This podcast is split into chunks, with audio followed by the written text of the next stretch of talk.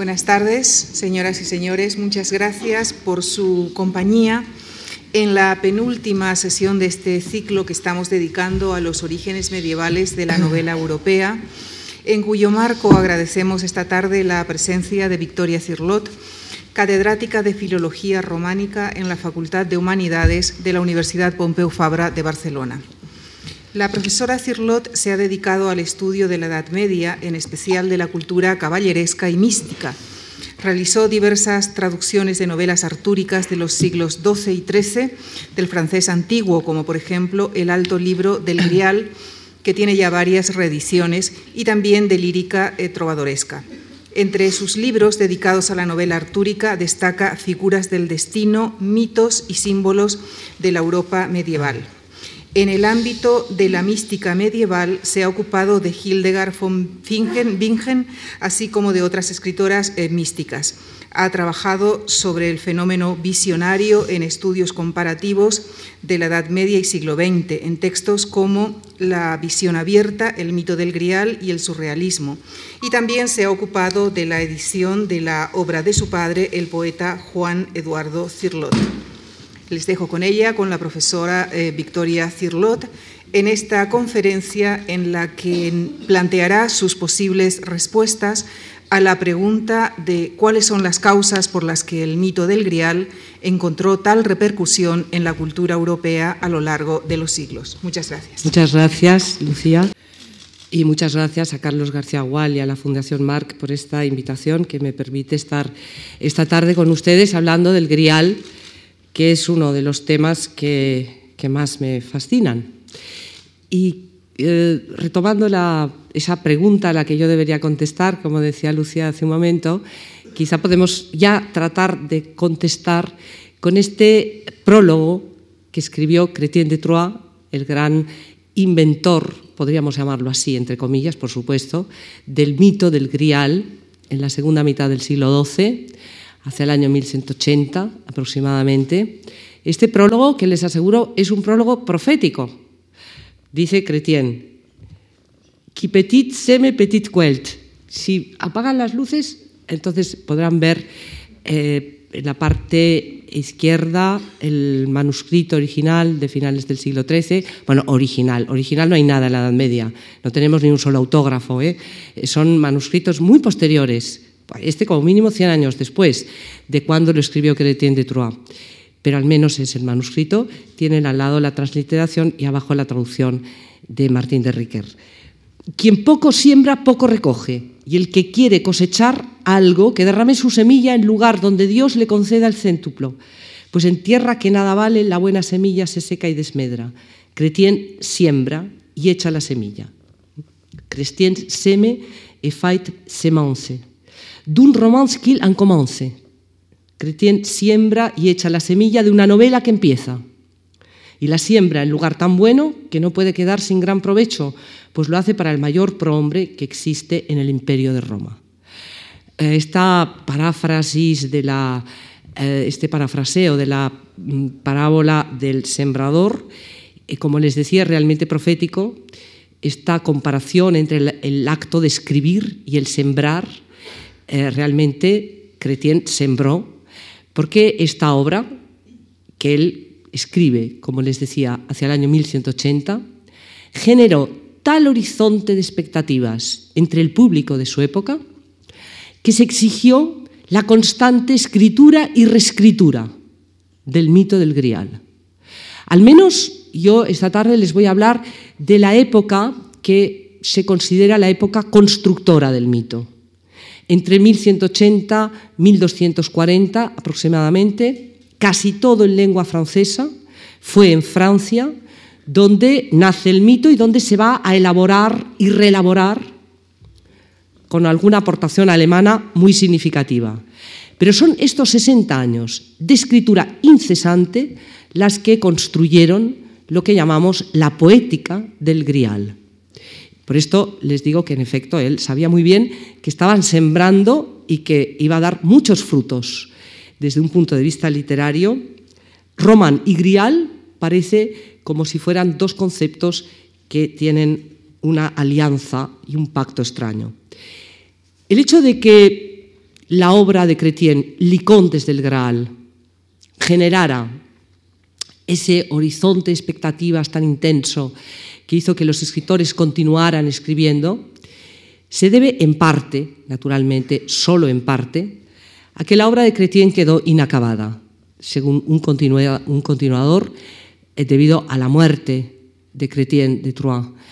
Eh, pero bueno, yo les diría que sí, posiblemente se murió Chrétien de Troyes, pero quizá es porque el mito del Grial y el Grial nos sitúa en, una, en un horizonte de apertura absoluto.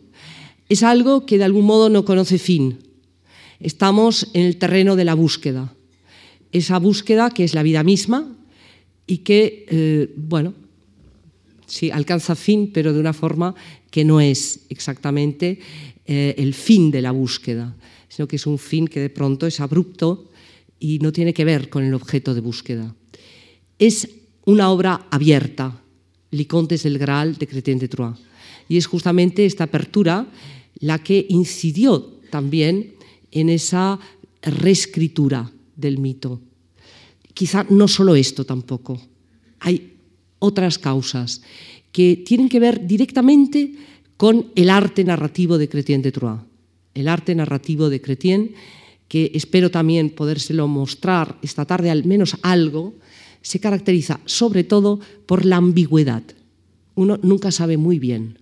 Pero Chrétien es un mago y te hace creer que lo has leído todo y sin embargo todos sus textos están llenos de vacíos, de lagunas, de lugares de indeterminación quieren ser llenados. Y de ahí toda esa aventura de escritura, porque fue una aventura de escritura griálica para llenar esos lugares vacíos de Cretien, para ofrecer un significado a lo que de entrada se presentó como un signo, el grial. Nos dice Cretien en este prólogo que lo hace para el mayor prohombre que existe en el imperio de Roma, y es que Chrétien, cuando escribe Licontes del Graal, está en el condado de Flandes, al servicio de Felipe de Flandes, el hijo de Thierry de Flandes. Eh, y al decir Felipe de Flandes, Thierry de Flandes, necesariamente tenemos que aludir a ese hecho fundamental a lo largo de todo el siglo XII y que de algún modo no podemos desvincular de la escritura griálica ¿Qué son las cruzadas? Eh, creo que ya les han hablado mucho de las cruzadas, pero yo les tengo necesariamente que hablar también hoy de las cruzadas, al menos en algún aspecto, porque la Casa de Flandes fue la gran promotora de la escritura griálica y también la gran promotora de las cruzadas. Yo quiero eh, acogerme a la tesis de Helen Adolf, que en el año 1960 escribió un libro extraordinario, el libro de la Adolf me parece absolutamente actual y además ella lanzó una tesis que creo que no se ha perseguido eh, suficientemente. Creo que todavía es una tesis que tiene que ser aún elaborada. Eh, ella establece una relación, y este es un esquema eh, que se encuentra en el libro de Helen Adolf, en donde hay, una, hay una necesidad de, relacionar la escritura de los romans del Grial Chrétien de Troyes, Chrétien, Robert de Boron, este Robert de Boron. Nosotros vamos a hablar enseguida, después de Chrétien, de ese tal Robert de Boron, que fue otro de los grandes elaboradores del mito griálico. absolutamente lo relaciona con la conquista y la pérdida de Jerusalén. La idea de que la pérdida de Jerusalén en el año 1187 es lo que desencadenó la escritura eh, novelesca sobre el Grial, la casi identificación entre Jerusalén y el Grial, la relación entre el Santo Sepulcro y el Grial. Piensen ustedes que estamos en un mundo de pensamiento simbólico en el que las analogías se desatan con una facilidad tremenda. Y por eso Honorius Augustudunensis, ya hacia 1130-1140, un autor eh, que escribe en latín, un autor culto, un autor de la Iglesia, establece analogías y correspondencias entre el grial y el sepulcro, lo cual será muy interesante, ya lo verán luego, ¿no?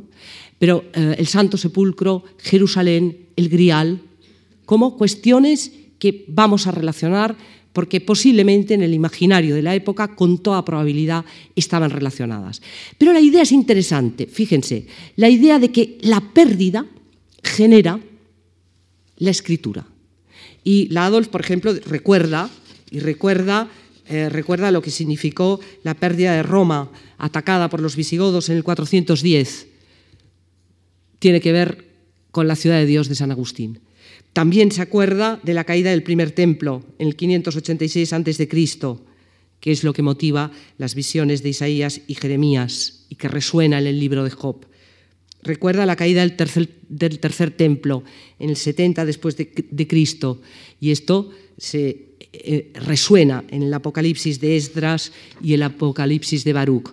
O sea, que me parece eh, muy interesante esa tesis de cómo la escritura llena ese duelo terrible que supone eh, que supuso, que debió suponer la pérdida de Jerusalén en el año 1187. Chrétien lo profetizó, lo anunció, por eso ella dice the warning, ¿no? Frente a Robert de Boron, que lo que procura en su obra es, como dice la Adolf, eh, el consuelo.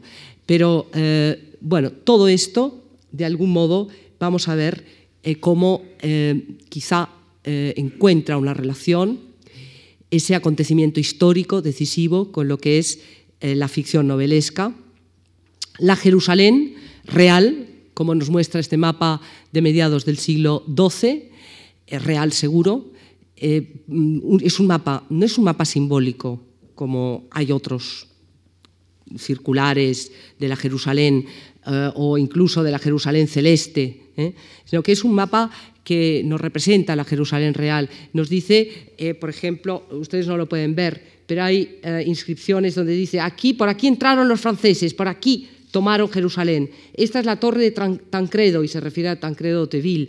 Eh, bueno, y están localizados todos los grandes monumentos de Jerusalén, es decir, este mapa lo hizo uno que había estado hacia el año 1150 en Jerusalén y que detectó los lugares los lugares fundamentales de peregrinación, por supuesto, el eh, Santo Sepulcro como lugar de peregrinación. Esta Jerusalén real, que sin duda dentro de la mentalidad medieval no estaba muy alejada de la Jerusalén celeste, o de algún modo, de nuevo, dentro del pensamiento simbólico, la Jerusalén celeste o la Jerusalén terrestre no era sino el anuncio de esa tierra nueva, de ese cielo nuevo que de pronto Juan ve bajar, tal y como se nos narra en el Apocalipsis. Bueno, vamos ya con el cuento del Grial de Chrétien de Troyes.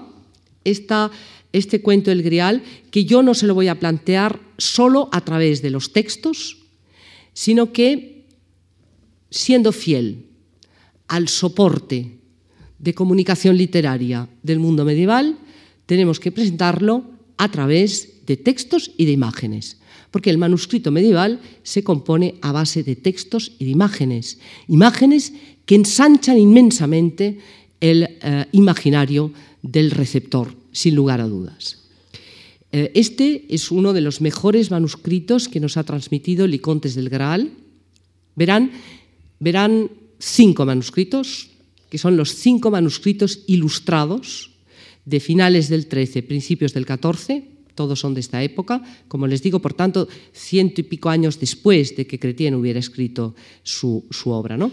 Pero eh, verán cómo eh, estos cinco manuscritos quisieron ilustrar determinadas escenas de Licontes del Graal. Vamos a seguir un poco Licontes a través de las imágenes y a través de cómo las imágenes nos sintetizan. Por ejemplo, esta que tienen aquí nos sintetiza todo el principio de la novela es eh, una de esas miniaturas compartimentadas. Este es el folio primero, empieza así, con esta miniatura dividida en dos registros, el inferior y el superior, y eh, es muy bonito cómo el miniaturista representó el encuentro de Perceval con el mundo caballeresco y aquí vemos a su madre y cómo Perceval se despide de su madre. Estos son los dos momentos del texto que el miniaturista eligió para ya colocarnos dentro de esta obra.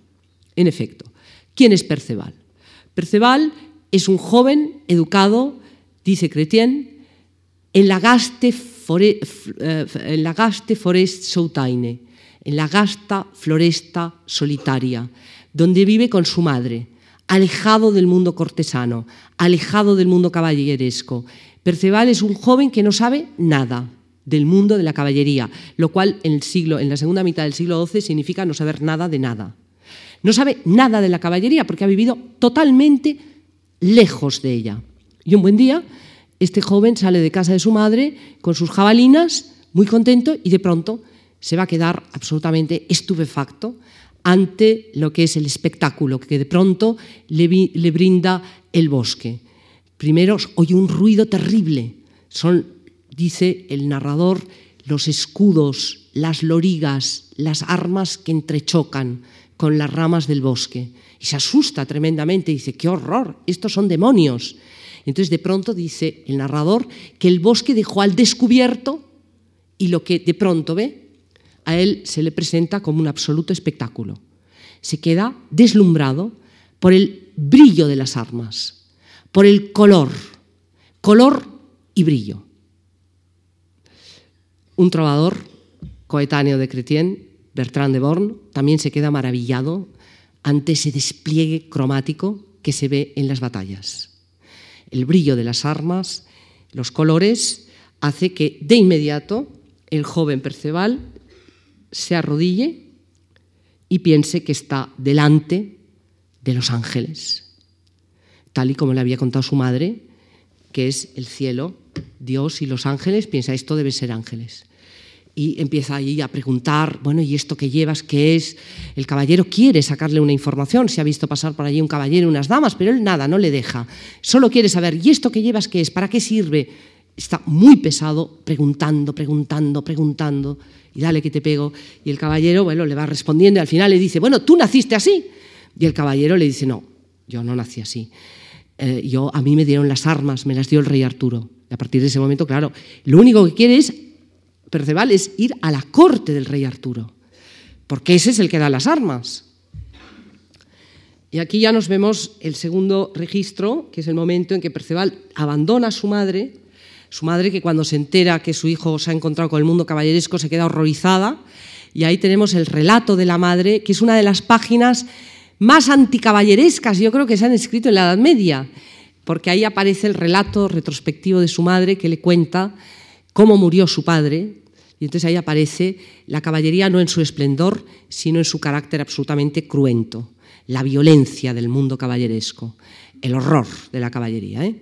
Entonces la madre le cuenta cómo murió su marido, cómo murieron sus hijos, los hermanos de Perceval, y cómo ella, ante esa violencia y ese horror, quiso que su hijo naciera fuera del mundo caballeresco. A él le importa un bledo todo lo que le dice su madre, la madre, la pobre, le hace un vestido, le da sus consejos porque ve que no hay nada que hacer, el hijo, en efecto, se marcha y en el momento en que él cruza el puente, miró atrás, cosa que el miniaturista no nos muestra así, pero el texto nos dice que miró atrás y vio a su madre caída en el puente. Pero él sigue adelante. Sigue adelante, pasa una aventura, la de la doncella de la tienda, en la cual no nos vamos a detener, llega a la corte de Arturo y nada más llegar a la corte de Arturo pide armas.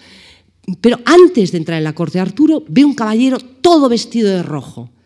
De nuevo es el color lo que le fascina a Perceval. Y piensa, qué armas más maravillosas, rojas. El caballero Bermejo es ese. Y entonces dice, yo quiero estas armas. Y cuando llega y entra en la corte de Arturo, dice, rey, quiero que me des armas. Y el rey está en ese momento pensativo. Eh, el caballero, el tal caballero eh, Bermejo, acaba de afrontar a toda la corte. Le ha echado toda una copa a la reina Ginebra encima y se ha ido con la copa de la corte del rey Arturo. En fin, eh, el rey Arturo está poco para ese joven que es muy apremiante, que quiere las armas, y ahí que aparece Keu, el senescal, y le dice, si quieres armas, vete a buscárselas a ese que está fuera.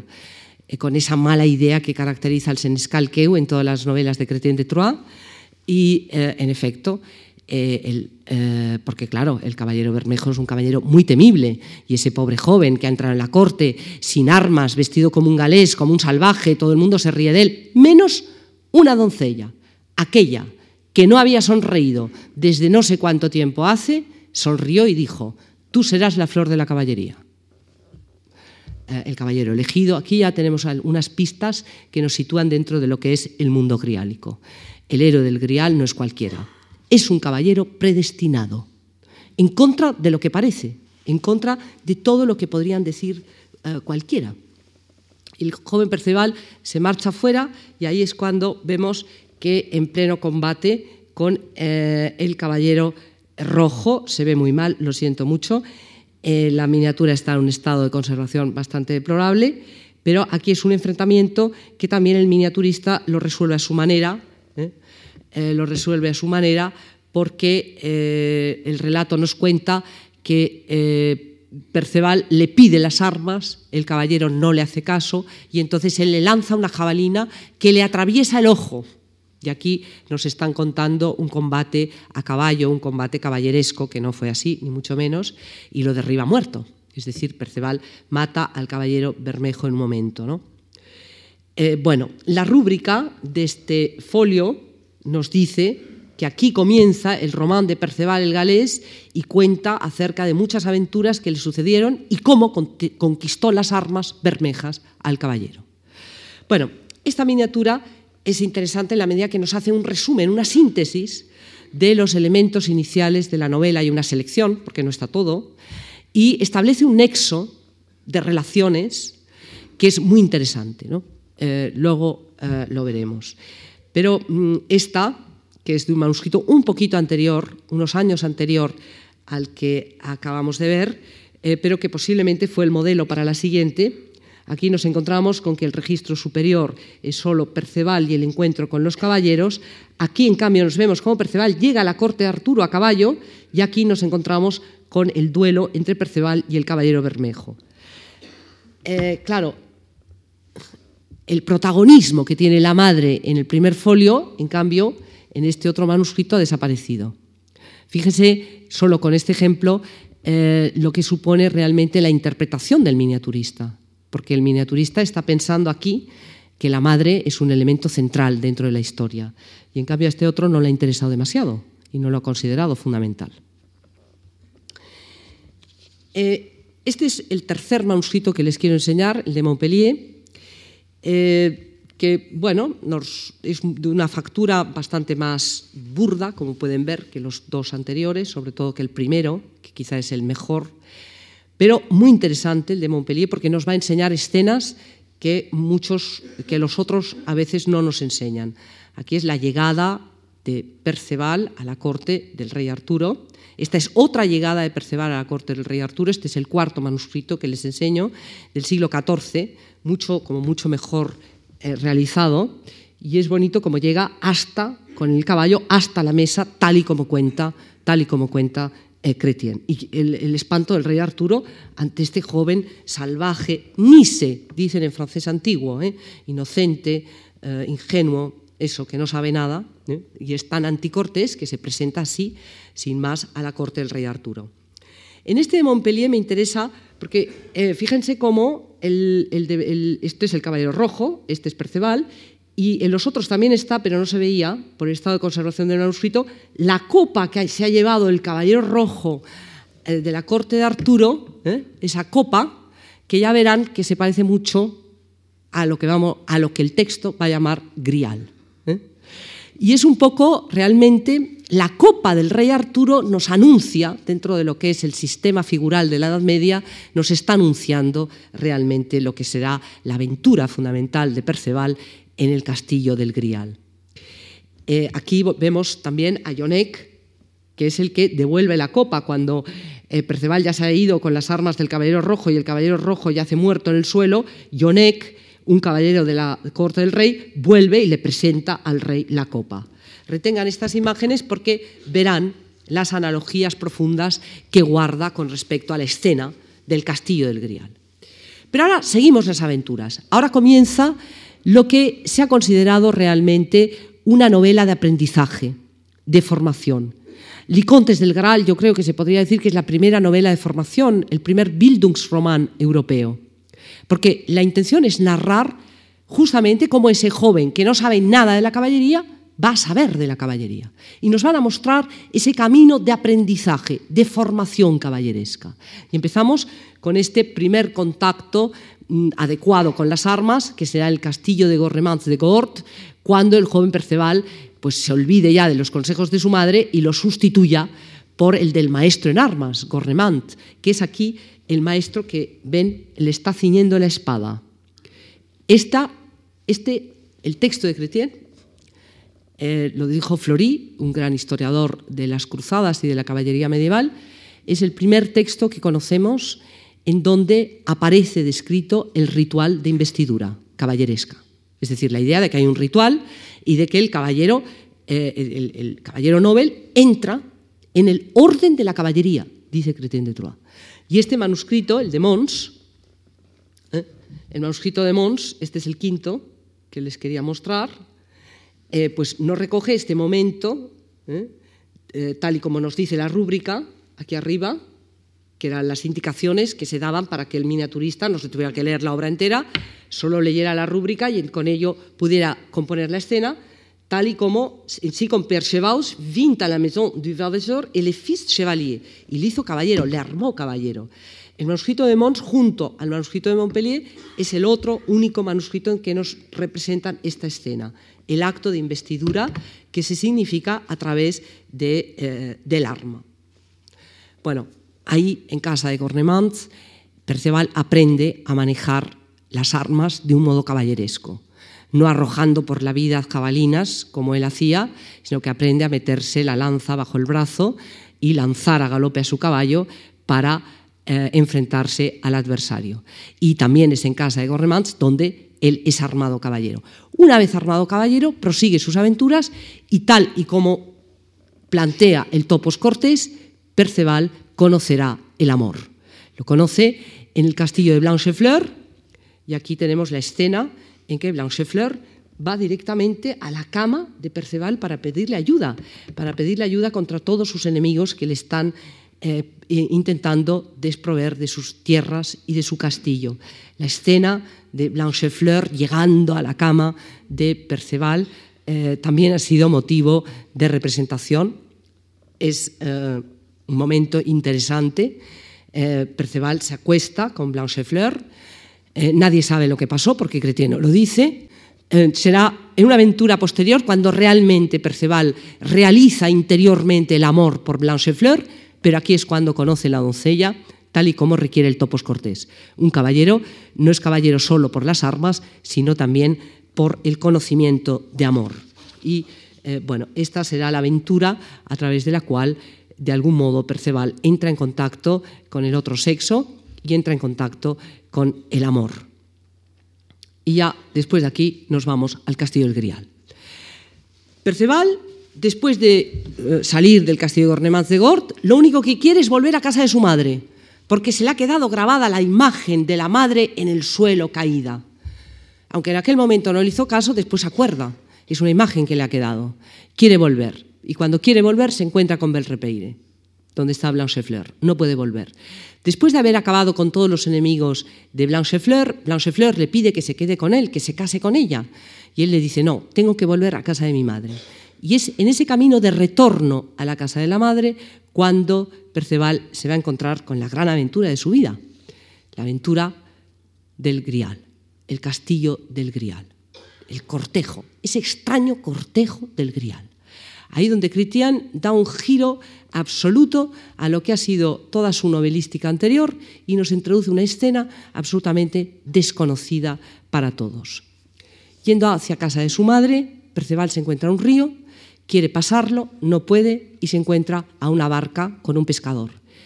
Y le dice, ¿por dónde puedo pasar este río? Y el pescador le dice, no, por ningún lado. Pero si quieres, yo te puedo albergar esta noche en mi castillo. Sube allá arriba, a lo alto del cerro, y verás mi castillo y yo te albergaré. Perceval sube a lo alto del cerro, llega arriba de todo, y entonces, ya muy enfadado, dice que he venido a buscar aquí tonterías y necedades, porque no hay nada. Y entonces dice el texto, y de pronto, allí donde no había nada, apareció, ¿eh? Une torre, dice Cretien. Apareció una torre más hermosa que cualquiera de Beirut. Es decir, aparece el castillo del Grial. Se trata de una aparición, en efecto, y es un suceso que Cretien plantea como un suceso maravilloso. Esos que han entrado en el román francés de la mano de los conteurs, de los cuenteros bretones. Esa es la materia de Bretaña. Esos cuentos celtas, relatados una y otra vez por medio y a través de los bardos. Cretien lo debió oír, lo han oído todos. Cuentos que nos relatan la historia de, de caballeros que un buen día visitan el más allá, un castillo que está situado en el más allá. Bueno, este es el, el, escenario característico del mundo celta, en el cual tampoco nos vamos a detener. Pensemos y aceptemos que todo este mundo, de algún modo, lo reciben los romanciers franceses, de los cuenteros celtas, lo recogen y lo reescriben, lo reconstruyen en sus relatos. Bueno, Perceval se mete en el castillo, allí es recibido, parece como si lo estuvieran esperando, el puente, este, eh, está echado, llegan los donceles, le ponen la capa, eh, entra en la sala y ahí se encuentra el pescador, que se disculpa y le dice, lo siento, no me levanto, es que no me puedo valer. El rey tullido. Luego sabremos que ese es el rey tullido o rey pescador. Es decir, el castillo del Grial es un castillo en donde hay un rey enfermo que no se puede valer como él dice. Un roi meñé, dice en francés antiguo. Perceval se sienta a su lado, ya van a mm, ponerse a cenar, cuando de pronto, de pronto, aparece un doncel con una lanza de cuya punta salía una gota de sangre roja. Una lanza blanca. Sale, de ella sale una gota de sangre roja. Y el joven miró aquella maravilla, y que tiene hacer rimar vermelle, roja, y merveille, maravilla. Y se queda atónito. Y esta es la escena que aparece aquí, en Montpellier. Aquí aparece, como ven, como muy burda. Es una escena que no tiene antecedentes iconográficos. El pobre miniaturista se volvió loco. ¿Cómo iba a resolver una escena que no tiene tradición iconográfica? ¿Cómo voy a hacer eso? Bueno, pues de entrada solo nos puso al doncero, a la joven con la lanza, ni siquiera puso la sangre. ¿no? Ahora vamos a ver otras, otras imágenes que realmente nos dan idea de lo que es el cortejo del Grial. Pero se trata de un cortejo, es decir, de toda una serie de personajes. El primero es la lanza, después dice, apareció, apareció una doncella, y este fragmento sí que me gustaría leérselo, porque es el fragmento en donde aparece por vez primera el Grial en el occidente europeo. Una doncella hermosa y gentil, bien ataviada, que venía con los pajes, sostenía entre sus dos manos un grial. Empieza el octosílabo de Cristian diciendo un graal entre ses deus mains tenoit une damoiselle. ¿eh? Un graal. De entrada, fíjese, un artículo indeterminado, un graal. Cuando allí hubo entrado con el grial que llevaba, se hizo una claridad tan grande que las candelas perdieron su brillo, como les ocurre a las estrellas cuando sale el sol o la luna. Después de, esta vino otra que llevaba un plato de plata. El grial, ahora ya, Ligraus, que iba delante era de fino oro puro. En el grial había piedras preciosas de diferentes clases, de las más ricas, de las más caras que hay en mar y tierra. Las del grial, sin duda alguna, superaban a todas las demás piedras. Del mismo modo que pasó la lanza, pasaron por delante del lecho y desde una cámara entraron en otra. Y el muchacho los vio pasar y no osó en modo alguno preguntar a quién se servía con el grial, pues siempre conservaba en su corazón las palabras del sensato prohombre. A ver, nos vamos a detener un momentito aquí. En ese un graus, ¿qué entendía el público que estaba oyendo eh, recitar este román en una sala de un castillo eh, en los años 80 del siglo XII, cuando oye un, un graus, un graal, perdón, el francés antiguo conserva los casos nominativo y régimen. Un graal es caso régimen, li graus es caso nominativo. ¿Qué entendían por un graus? Bueno, sobre esto se ha escrito mucho y yo se lo resumo rápidamente. Entendían un, utensilio de vajilla normal, cotidiano. ¿eh? Era una cosa normal. Era como una escudella, ¿eh? un recipiente, un recipiente o un vaso, ¿eh? pero fundamentalmente un recipiente, entendían. Y era un concepto que no tiene ninguna connotación enigmática ni misteriosa. Lo sabemos por los documentos, por algunos documentos de la época, en donde aparece el término y en un uso absolutamente cotidiano. Es Cretien el que, de, de algún modo, transfigura este concepto en estos versos que acabamos de leer y lo convierte en un objeto absolutamente maravilloso, en un objeto extraordinario, por el material con que está hecho, por las piedras preciosas, por la luz que irradia. Estamos en plena era del gótico. Recordemos al abad Suger de Saint-Denis, preocupado terriblemente por el oro de todas las piezas litúrgicas, preocupado por que eh, todos los elementos de la liturgia tengan ese oro que, como él decía, nos transporta al otro oro, dentro de esa concepción simbólica que les hablaba del mundo medieval. Bueno, lo cierto es que aquí eh, Chrétien transfigura ese utensilio vulgar en un objeto maravilloso. ¿Qué es el grial? Eso no se dice, dice Richard Wagner. Bueno, dice el Gornemans de Gor de Wagner. Pero bueno, vamos a, vamos a hablar del, del, grial, claro, para eso estamos todos aquí, ¿no? Para hablar de lo que es el grial. Bueno, en cualquier caso, hay un dato fundamental, y es que el cortejo pasa delante del rey pescador, se mete en otra cámara, y sobre todo, algo fundamental. Y el joven estaba maravillado ante aquello le habría gustado preguntar, pero no se atrevió a preguntar.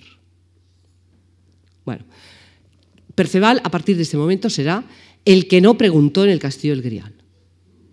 Eh, Perceval se va a caracterizar por el silencio, el silencio de Perceval. Esto, piensen ustedes que esto a la crítica la ha vuelto loca durante años y años. El silencio de Perceval. ¿Por qué Perceval se calla?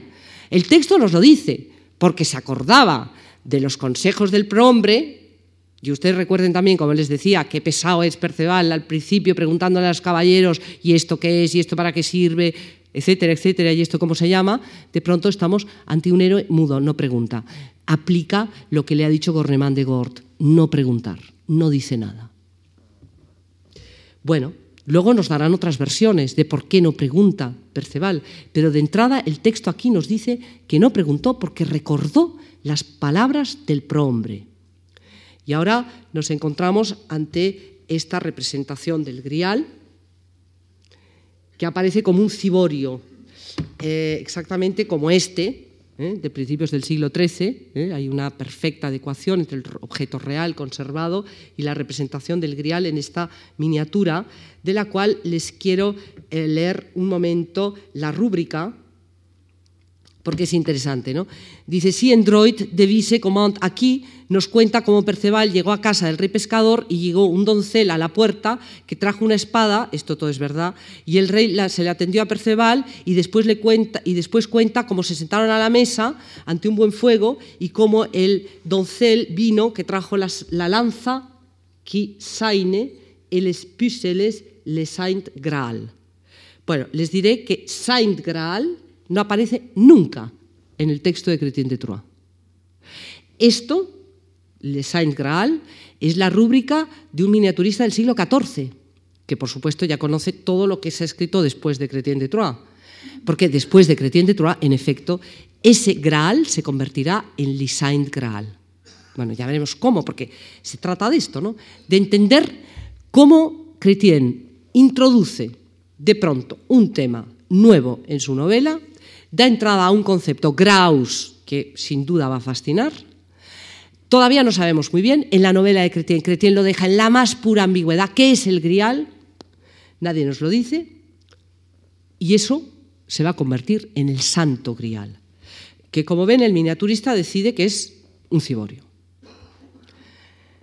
Bueno, vamos a ver un poco, eh, eh, claro, Cretien no lo dice, pero en la época, vamos a meternos ¿Cuáles son las relaciones que puede establecer ese público caballeresco de los años 80 del siglo XII? ¿no?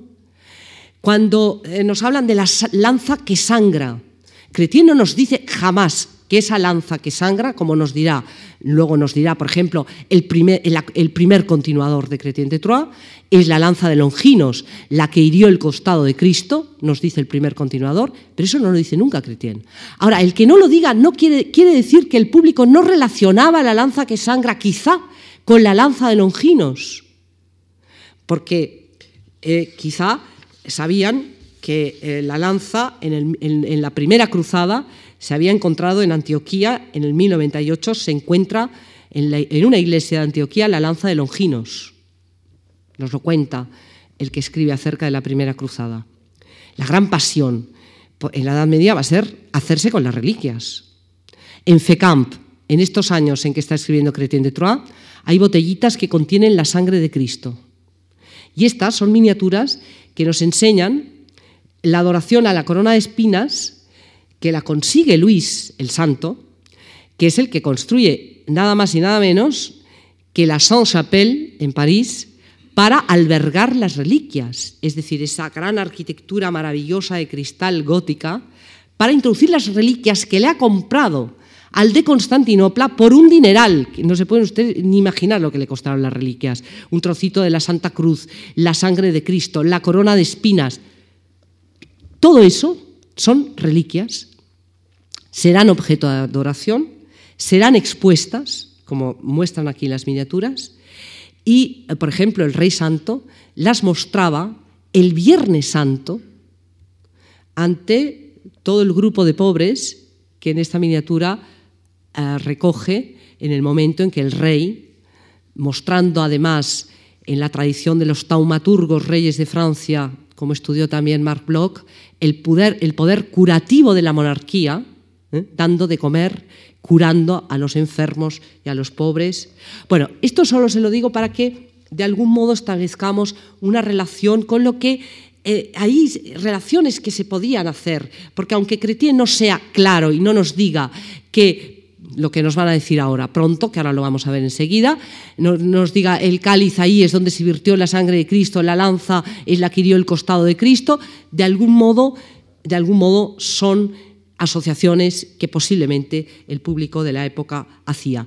Y si no lo hacía el público de la época, desde luego lo hicieron los que vinieron detrás de Chrétien de Troyes, o sea, sus lectores. ¿eh? Pero vamos a acabar rápidamente con Licontes del Graal.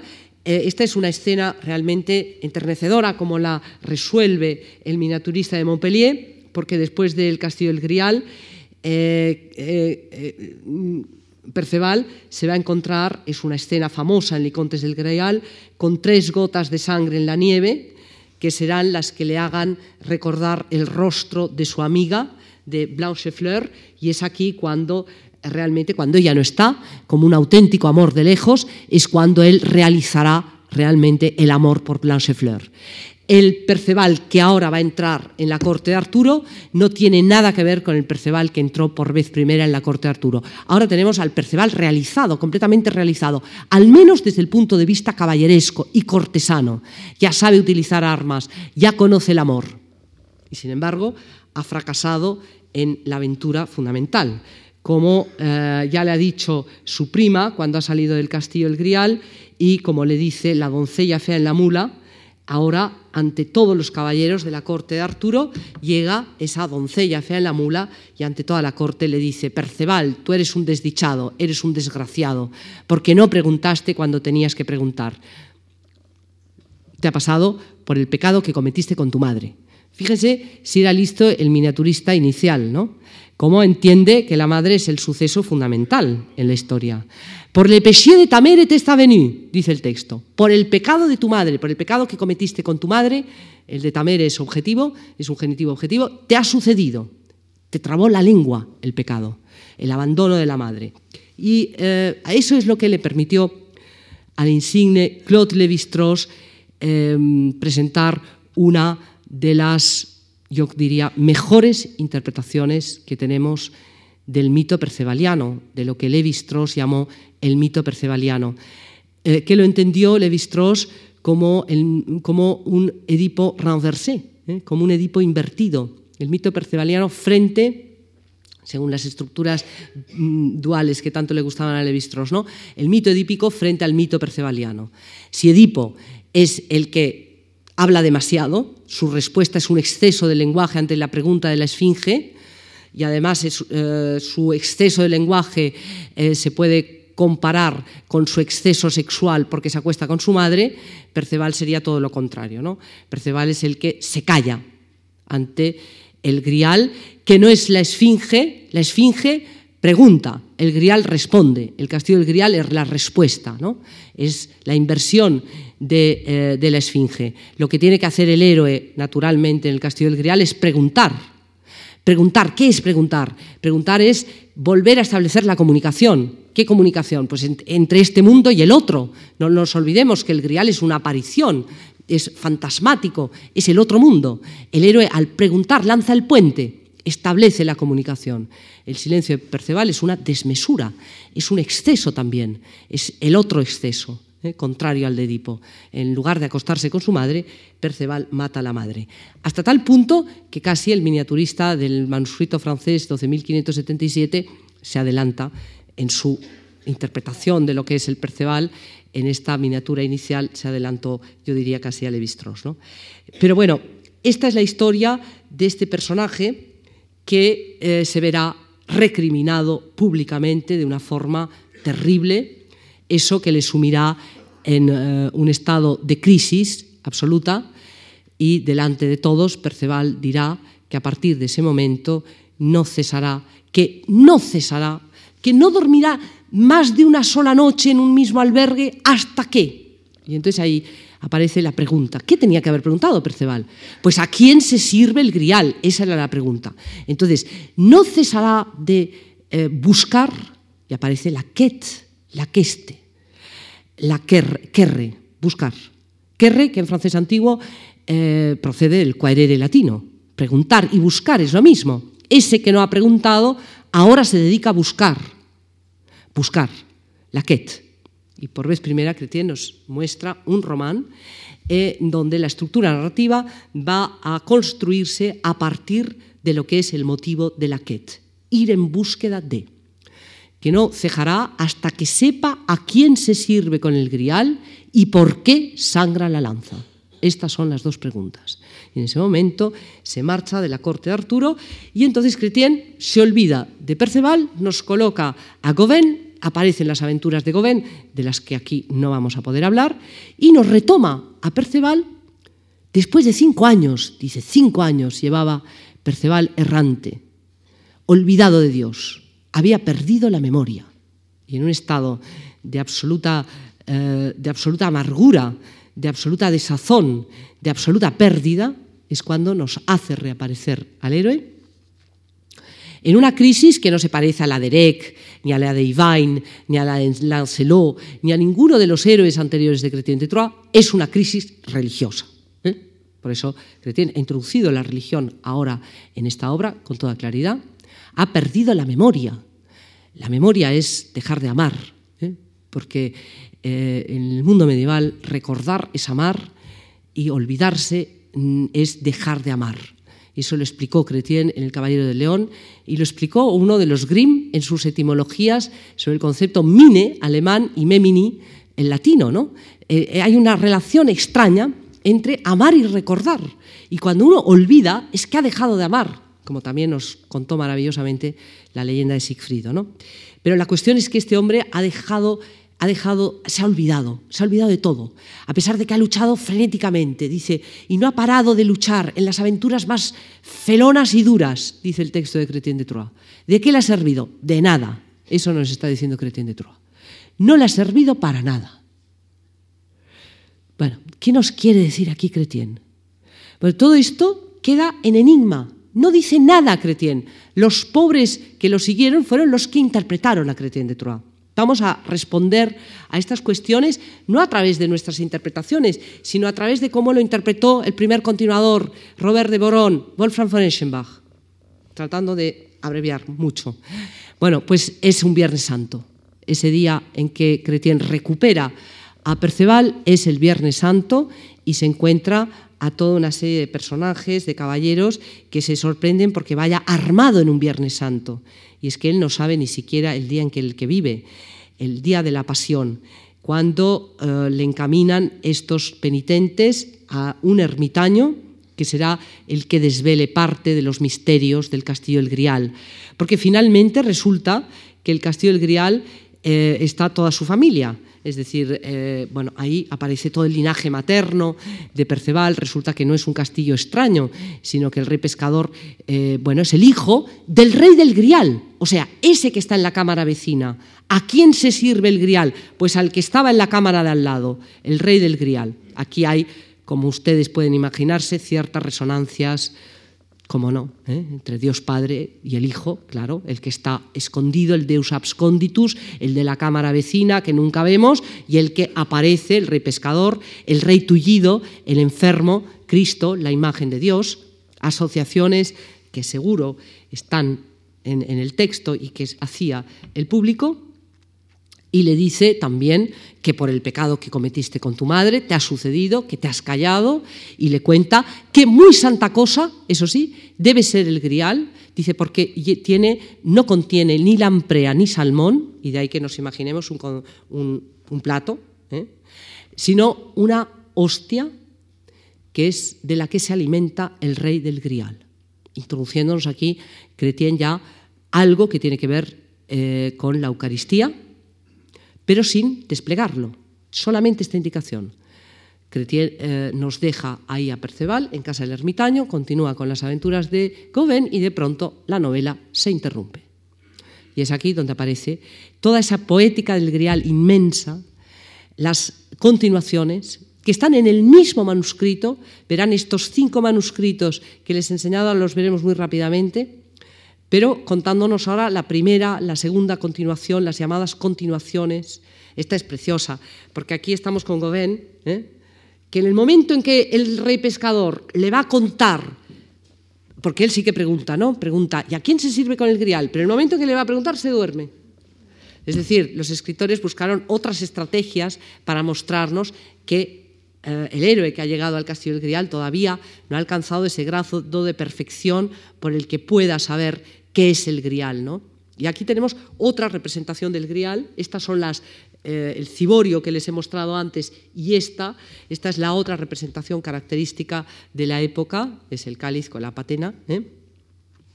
que aparece de aquí de nuevo el mismo ciborio y esta que es muy, muy interesante, esta miniatura que es con la que termina la continuación llamada Manessier, estas son de principios del 13, eh, porque aquí aparece el grial eh, como cubierto por una tela, ¿no? Este es Perceval arrodillado y el ángel que parece que se lo va a llevar. Este personaje muy enigmático, parece que sostiene una candela, por aquí parece que hay llamas, otros opinan que es la lanza, es una escena incierta, pero me gusta que retengan este carácter semicubierto del grial, porque ahora vamos a hablar de ese carácter eh, eh, de, vamos a hablar de la visión abierta del grial, ¿no? el grial como lo oculto y el grial como lo abierto. En esta miniatura eh, ya estamos en un contexto completamente distinto. Aquí nos encontramos a este personaje que es José de Arimatea, con un cáliz en donde está recogiendo la sangre de Cristo. así empieza este es uno de los mejores manuscritos, de los primeros manuscritos cíclicos, que comienza con la vida de, Jesús, perdón, José de Arimatea, contándonos la historia de José de Arimatea. Otra escena eh, muy interesante de cómo José recoge la sangre de Cristo. ¿eh? Eh, bueno, y es que ha habido un escritor, después de Cretien, Robert de Borón, ese Robert de Borón, estamos en un momento fundamental en lo que significa la construcción del mito griálico. Robert de Borón realiza lo que podríamos llamar una auténtica genealogía del grial. Él conoce la novela de Cretien y lo que cuenta es el origen del grial. Y para eso se va a los tiempos de Cristo. Y para eso utiliza evangelios apócrifos, el Evangelio de Nicodemo. Y lleva a cabo toda una reconstrucción en donde la historia del grial tiene que empezar con José de Arimatea. Y la intención de Robert de Borón es desde José de Arimatea hasta el mundo artúrico. Y entonces él lo escribe en verso y luego se prosifica. Y bueno, la obra de Robert de Borón tuvo un éxito tremendo, pero tampoco será la obra de Robert de Borón la que concluya con el mito griálico, aunque eh, ya claramente eh, se establece esa identificación entre el grial como lo que recoge la sangre de Cristo, o bien la escudella de la última cena, porque ahí ya también aparece esa posibilidad de, comprensión del grial, y sobre todo también en relación a lo que es la eh, liturgia y la Eucaristía, el ritual eucarístico. Llegamos a la queste del Saint Graal, 1230. Esta obra sí que con esta se cierra el ciclo. Es una obra fundamental. Ya estamos en el gran román en prosa del siglo XIII, que comenzó con el Lancelot, contándonos la historia del Lancelot, y después va a seguir con la historia del Grial, y va a terminar con la muerte del rey Arturo. Es eh, un compendio, una suma del mundo artúrico. La queste del Saint Graal, la fechamos hacia el 1230, una obra fundamental. Es la que cierra realmente es la que yo diría que cierra el ciclo griálico. Eh, aquí estamos ante uno de esos manuscritos extraordinarios del 15, poco tienen que ver con los que hemos visto de Chrétien de Troyes. Es la escena inicial con la que se abre la queste, en donde el grial aparece en la corte del rey Arturo y curiosamente aparece según esa antigua función del grial, una función muy arcaica que aparece en muchos textos, según la cual el grial es dispendiador de bienes, de alimentos, va eh, proporcionando alimentos, que es una idea como muy arcaica y de, gran, y de procedencia probablemente celta. El caldero de la abundancia, la idea de la abundancia, eso que tanto atenaza a las culturas primitivas, ¿no? la idea de que existe algo que produce y proporciona eh, alimentos en gran abundancia. Bueno, curiosamente, con esto arranca la queste. Eh, hay un manuscrito excelente, que es este, un manuscrito que fue hecho para un Visconti, que era un gran apasionado de la, de la novela artúrica en el siglo XIV, ahora está en la Biblioteca Nacional de París, pero aquí ya vemos cómo después de esta aparición del grial en la corte del rey Arturo, todos los caballeros juran la queste en la iglesia. Ya aparece la idea de la búsqueda del grial, la queste, la quete del Saint Graal, como una empresa colectiva. Es una misión, es una empresa de toda la caballería. Y entonces ahí aparece toda la necesidad de orden típica del mundo medieval y sobre todo típica de la mística cisterciense de la que está llena la queste del Saint Graal. Vamos a ordenar. Entonces, vamos a distinguir. Una cosa es la caballería terrestre, Gauvin, Lionel, Héctor. Otra cosa es la caballería celeste, Perceval, Boores, el nuevo héroe del Grial, Galaad. Lancelot en tierra de nadie. Lancelot, que es el padre, el que engendra a Galaad en la hija del rey Peles, siempre quedará fuera de la visión del grial. Y aquí vemos a Lancelot durmiendo, y aquí este que llega en una litera, enfermo, y ante el cual se le aparece en esta capilla el santo grial. Porque en la queste, y esta es la genialidad de este autor anónimo de la queste, el héroe ya no tiene que preguntar nada. La cosa ha cambiado.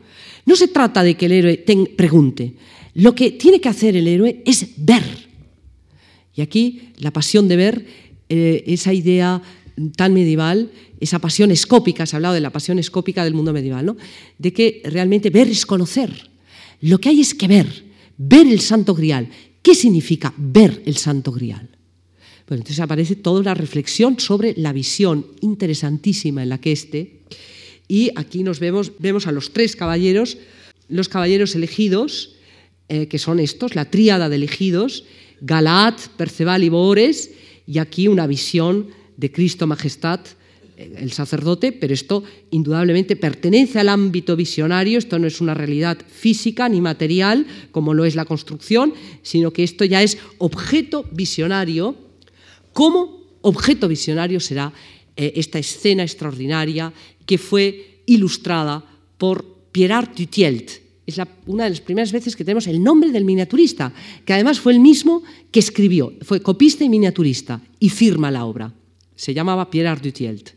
Eh, una obra eh, importantísima de mediados del 14, un manuscrito extraordinario, en donde se ilustra la escena en que Galat y, y, Boores y Perceval llegan al castillo de Corbenic y entonces de los cielos desciende Josefés, un obispo con mitra eh, eh, y cetro, y aparece el cortejo del grial, pero lo decisivo es que el grial, en el interior del grial, vieron la figura de un niño, luego verán a Cristo crucificado, es decir, eh, la experiencia visionaria del grial consiste en la visión del cuerpo de Cristo.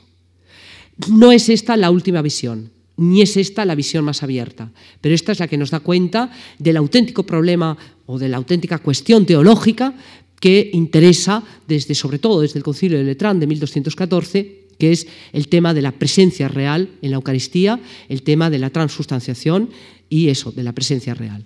lo que hay que hacer es ver el grial, y ver el grial significa ver el cuerpo de Cristo. O como luego Galat verá, mirará en el interior de la copa, y como las mujeres que van a ver el Santo Sepulcro y ven, ¿qué es lo que ven? Ven nada, la nada es lo que ve eh, Galat cuando mira dentro de la copa en la última escena de la queste del Saint Graal, y entonces dice su cuerpo tembló de tal manera que había entrado en contacto con las maravillas de Dios y ya no pudo seguir viviendo y entregó su alma al cielo y entonces aparece la mano que retira el grial de eh, este mundo y se lo lleva. Como les decía, la que del Saint Graal concluye ese horizonte de expectativas abierto por Chrétien de Troyes, relaborando el mito de un modo extraordinario, sustituyendo la pregunta por la experiencia visionaria, pero entre medio nos hemos dejado el Parsifal de Wolfram von Eschenbach, ese gran escritor alemán que respondió, yo diría maravillosamente, a una cuestión que hemos dejado pendiente, que es la pregunta de Perceval en la obra de Chrétien. Wolfram leyó a Chrétien de Troyes, lo cita en el epílogo, aunque dice Meister Christian von Troyes no contó bien la historia. Es interesante la crítica que le hace Wolfram a Chrétien, al Meister Christian von Troyes. Dice, porque no la acabó. Pero ese no la acabó no se refiere solo a que la dejó inacabada, sino que dejó tantos lugares vacíos. Y entonces ahí está Wolfram luchando por llenar todos los lugares vacíos. Eh, estamos a principios del siglo XIII. Una obra, la de Wolfram, que será ilustrada en este manuscrito bellísimo alemán, eh, que ocupa el folio entero en estos registros. Estas son las miniaturas eh, que tenemos del Parsifal de Wolfram. El Parsifal de Wolfram, que en realidad es la versión que a nosotros nos ha quedado, porque cómo dejar de lado a Richard Wagner, ¿no? Y es que Wagner leyó a Wolfram y Wolfram lleva a cabo una rectificación extraordinaria a Chrétien de Troyes, que consiste en pensar en otra pregunta. Wolfram, entre otras cosas, ¿eh? pero yo ahora solo me voy a, para terminar, solo me voy a referir a esa otra pregunta que imagina Wolfram von Eschenbach. La cuestión, dice Wolfram, no es preguntar a quién se sirve el grial. Eso no tiene el menor interés. La cuestión, nos dice Wolfram, es preguntar, es que el héroe llega al castillo del grial, ve al rey enfermo, ve el dolor terrible, la herida del rey, y no dice nada, no le importa nada. Ese personaje ególatra, egocéntrico, que solo se interesa por sí mismo, por lo que no sabe, que quiere conocer todo el rato, ve a alguien que está sufriendo y no le interesa nada. Cuando Parsifal vuelva a el castillo del Grial, preguntará, y como les digo, la pregunta no es a quién se sirve con el Grial, sino que la pregunta es, ¿qué es lo que te sucede? ¿Cuál es tu dolor? ¿Cuál es tu dolor? ¿Eh? Bueno, Simon Weil, en una carta yo busqué, decía, ¿qué noches más oscuras tuvo que pasar Parsifal para poder llegar al castillo del Grial y sentir ese sentimiento tan nuevo en, el mundo medieval, que es la compasión? Sentir compasión, ¿no? El amor eso que parece que ya está en Cretien, cuando empieza con su prólogo hablando de la caridad y todo el mundo dice, bueno, ¿y, por qué Cretien habla de la caridad en el prólogo? ¿no? Y no nos vuelve a hablar del amor, Cretien. Blanchefleur, ahí queda, se le olvida.